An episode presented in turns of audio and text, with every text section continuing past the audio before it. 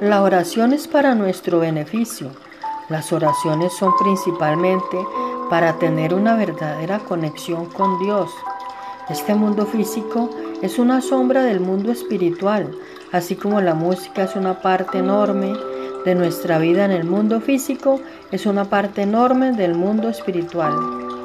Hay muchos tipos de oraciones, arrepentimiento, solicitud de necesidades, dar alabanza al Creador del universo, darle gracias por todo y para, y para suplicar y preguntar, oraciones al momento de sus alimentos y otros momentos designados. Sanidad, protección en todas las áreas de tu vida y oración de agradecimiento a Dios por lo que deseamos y necesitamos, como si ya lo hubiéramos recibido. Y otras oraciones según tus circunstancias.